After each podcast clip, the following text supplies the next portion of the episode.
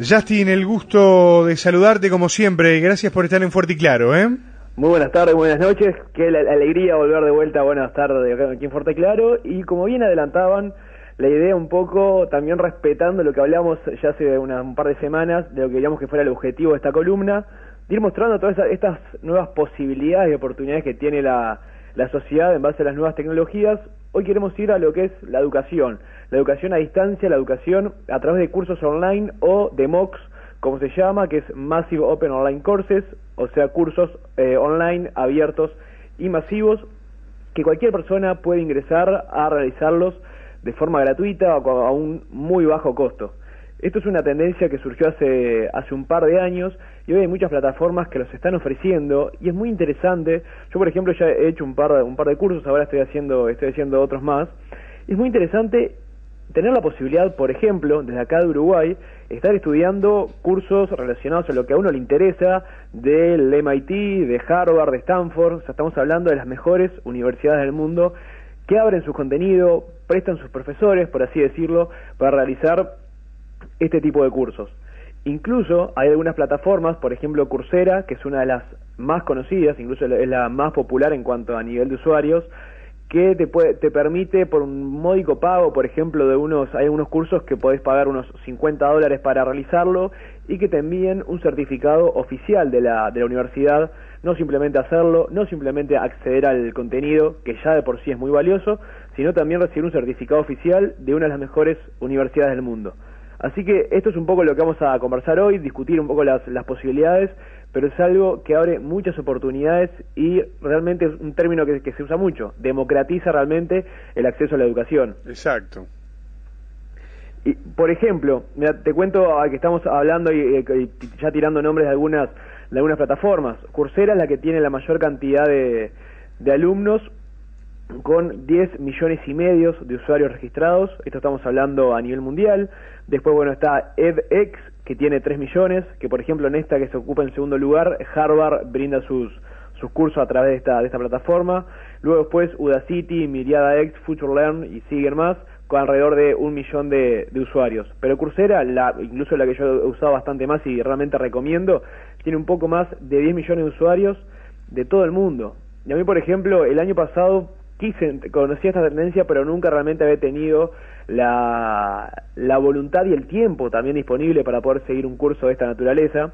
Y bueno, entré a, Coursera, comencé a, buscar a ver qué tipo de cursos había y me encontré con que había dos tipos de cursos para adaptarlo mejor al tiempo y posibilidades que tiene cada, cada usuario. Están aquellos cursos que tenés que entregar textos, tenés que entregar ejercicios semana a semana, o sea, hay que hacerle un seguimiento, saber que hay que destinar determinado tiempo para por semana para seguir la línea del curso, y hay otros que son a tu propio ritmo, así te lo, te lo ofrece Coursera, que son aquellos que los podés hacer si querés en un fin de semana, si querés estar todo el fin de semana haciendo un curso, por ejemplo, o lo podés hacer durante todo el año, o sea, tú te marcas el, el ritmo, que es algo muy interesante si lo comparamos con lo que es la, educación tradicional, que uno tiene que ir, eh, seguir yendo a las clases, manejar lo que es la asistencia, obviamente tiene otros otros otros beneficios, no vamos a arrancar a hacer esa esa comparación que no sería justa, pero es interesante las posibilidades de manejarse uno mismo el, el tiempo. Y por ejemplo, me pasó que. Además, este, siendo, siendo a distancia, perdóname que te interrumpa. no, no, por favor. Pero está bueno, siendo a distancia, a veces lo mejor es poderse regular uno mismo, teniendo la voluntad, obviamente, de, de hacerlo para justamente no estar tan marcado por la presión de un, de un seguimiento, ¿no? Claro, a ver, esto igual también, eh, Martín, es algo que, es un punto a favor muy interesante, pero también ahí pasa el 100% de la responsabilidad, la responsabilidad del usuario y puede ser hasta un punto en contra, porque tal vez al no tener esa presión uno puede dejarse estar, como decimos comúnmente, y no terminarlo nunca al curso o, alargarlo demasiado. Ah, claro, tiene el riesgo de tener la voluntad. Es como ir al gimnasio, más o menos. ¿no? Eh, muy, muy similar. Excelente, excelente comparación. A mí me pasa. Yo el curso creo que lo terminaría, pero el, gimnasio, complica. Ahí la tengo un poco más complicada. bueno, a ver, esta, un poco ya nos adelantamos, pero igual sirve para irlo, irlo comentando. Muchos detractores de este, de este formato, por ejemplo, estaba, estaba leyendo una una nota que, que hablaba de un, educador, Larry Cuban, que es bastante conocido en, Estados Unidos, que es lo que decía justamente es que el usuario, el, el alumno, por así decirlo, una de las cosas que, él está, en contra, una de las razones por las que está en contra, no está siendo educado, sino está siendo informado, está recibiendo información. Pero dice que educar es algo más, es algo más que, que transcurre dentro del, del ambiente de un aula. Y esto también va un poco también de lo que hablamos con, lo que es responsabilidad. Ahora, yo, por ejemplo, he estado haciendo algunos cursos que es cierto, no estás de forma presencial en un aula, pero sí te, complementa con otros recursos para sentir esa interacción. Por ejemplo, podés leer, ver todos los videos de semanalmente, podés leer, bueno, papers, libros que te recomiendan, podés participar de foros con alumnos que externamente están haciendo ese curso de todas partes del mundo, participar de grupos de Facebook donde están intercambiando y donde es un medio muy accesible por todos. O sea, es cierto que es distinto, por eso repito, no es justo compararlo eh, punto por punto con la educación tradicional, pero tiene muchas muchas muchas ventajas y la principal eh, contra que tiene justamente es eso, que la responsabilidad va sobre el usuario y tiene la presión, la disciplina que tiene que desarrollar para, para poder terminar estos cursos. Por ejemplo, hay uno, ahora está, está buscando a ver el, índice de deserción, cuánto, cuánta gente termina este tipo, este tipo de cursos y encontré un ejemplo puntual de que el curso Circuitos y Electrónica del MIT, que se, da en Coursera, si no me equivoco, el, el año 2013 se habían apuntado 154.768 alumnos y solo poco más de 7.000 finalizaron el curso obteniendo el certificado oficial. O sea, de quienes se anotaron, solo un 5% completaron el curso. O sea, estamos hablando de que el porcentaje de, egresados de cada curso es muy bajo y la principal razón es eso, la disciplina que tiene que tener, que tal vez después se anotan y después encuentran el tiempo disponible o la regularidad para, para seguirlo. Claro. Pero es, es un poco la, contraparte que hay que, que hay que ver. Tiene muchísimas ventajas, uno tiene que saber, saber aprovecharlas y querer aprovecharlas. Claro, eso es un poco de las dos cosas, ¿no? Exacto, exacto. A ver, es como todas estas grandes oportunidades.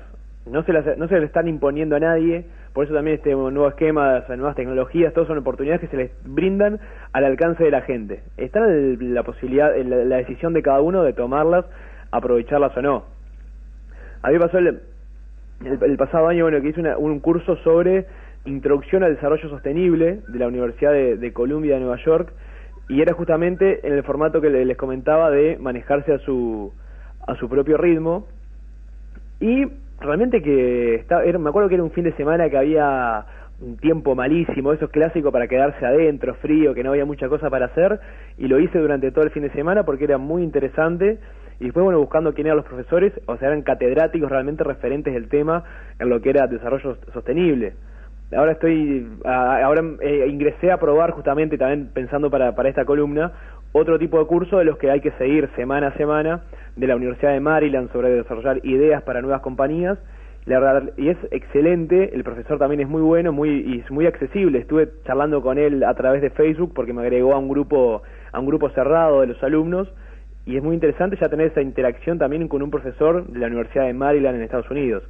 O sea, las ventajas son muy, muy buenas y a uno lo pone a pensar todas estas posibilidades. Cuando a veces vemos historias acá en, en Uruguay de que niños tienen que atravesar kilómetros y kilómetros a caballo para llegar a una escuela, por ejemplo, o que a veces se quedan en el liceo, el índice de deserción que es altísimo. Bueno, hay que arrancar a difundir este tipo de, opciones para que puedan ver el espectro de posibilidades y la realidad es que hay muchos cursos. Es cierto que hay muchos que son que son en inglés, pero por ejemplo en, en Coursera, que es la, la plataforma la que tiene mayor cantidad de usuarios, hay muchos cursos en español que están disponibles para, ya te digo, para que cualquier persona pueda ingresar de forma, de forma gratuita. Sí, y solo si querés tener un certificado, un, una, un diploma oficial de la, de la facultad, de la universidad, tenés que abonar entre unos 50 dólares, un poco más para algunas universidades. Pero igualmente a todo el curso completo se puede acceder de forma, de forma gratuita. O sea, me parece que es, muy interesante pensar esto y, llevarlo a 10 años, 15 años, cuando realmente no, no, sé, no había este tipo de posibilidades, lo único que, sabía, que la posibilidad que había de estudiar algo fuera era tal vez algún libro, cuando ni siquiera había internet, creo que ahora esto realmente abre un poco la, cabeza e integra a todos los, estudiantes uruguayos a realmente las mejores universidades a nivel mundial. Y llevarlo, Justin, también a lo que puede llegar a ser esto de repente dentro de 5 o 10 años más cuando explote definitivamente esta tendencia, ¿no? Exacto, bueno, estuve buscando algunos algunos países a ver donde esto estuviera más institucionalizado, por así decirlo. Y bueno, estuve viendo, por ejemplo, que en India, que muchos dicen que es una de las futuras potencias a nivel mundial, eh, hay muchos institutos de tecnología muy importantes, los principales a nivel a nivel nacional, que están desarrollando la mayoría de sus cursos a través de este formato, de forma online. Algunos mitad online, mitad presencial, pero es muy interesante cómo se está, cómo se, en algunos países se está logrando institucionalizar y cómo en otros países se está debatiendo muchísimo. Ahora estaba buscando, buscando en Google alguna una de las últimas noticias sobre este tema y vi bueno que había un artículo de, The Economist, una, una revista muy prestigiosa de lo que es economía, de la semana pasada, si no me equivoco, y hablando de que planteando el debate de si los MOOCs, o sea, estos eh, cursos online, podían salvar el sistema educativo estadounidense.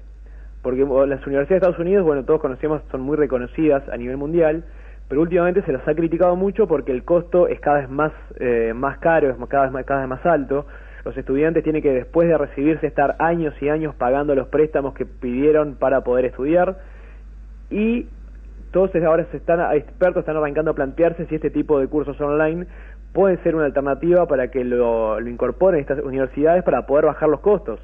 Porque si parte del contenido se, se entrega a través de Internet, o sea, es menos capacidad locativa que tienen que tener, menos estudiantes que tienen que estar dentro, de sus, dentro de la, del edificio de las universidades, o sea, probablemente creo que vamos a, ver muchas, muchos países que van a arrancar a institucionalizarlo a esto, a fomentar este uso de, de, formato y también las principales, principales universidades del mundo. Algunas a regañadientes por necesidad, porque el mercado lo va a demandar, y otras para aprovechar todas las ventajas que, que ofrece el formato.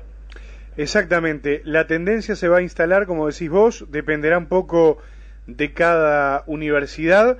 Yo te agradezco, Pila, eh, este aporte de hoy, porque además eh, realmente es una una información que aunque uno la, en, mi caso la tocaba de oído, no la conocía tan en profundidad y estoy seguro que mucha gente directamente no sabía que esto ya había alcanzado ese nivel de desarrollo y que era tan abierto para poder acceder, así que está bueno el haberlo podido compartir. Si te parece, Justin, la que viene, obviamente la seguimos, seguimos compartiendo contigo los comentarios, el análisis y vamos a profundizar un poco más en todo esto. Dale. Perfecto, quedamos así. Bueno, invito a toda la gente de la audiencia, si quiere hacer un curso, lo invito a que entre a cursera.org.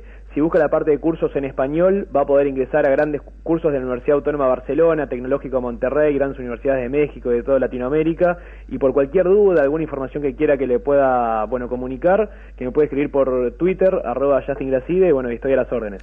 Un fuerte abrazo, como siempre, gracias por la comunicación. El otro día quedaron bastantes saludos eh, de aquel anterior martes que habíamos estado conversando, así que ya después te los voy a leer. Va el abrazo y el reencuentro la que viene. ¿eh? Perfecto, abrazo grande y hasta dentro de unas semanas. Chau, chau. En la hora de regreso a casa, la radio suena fuerte y claro.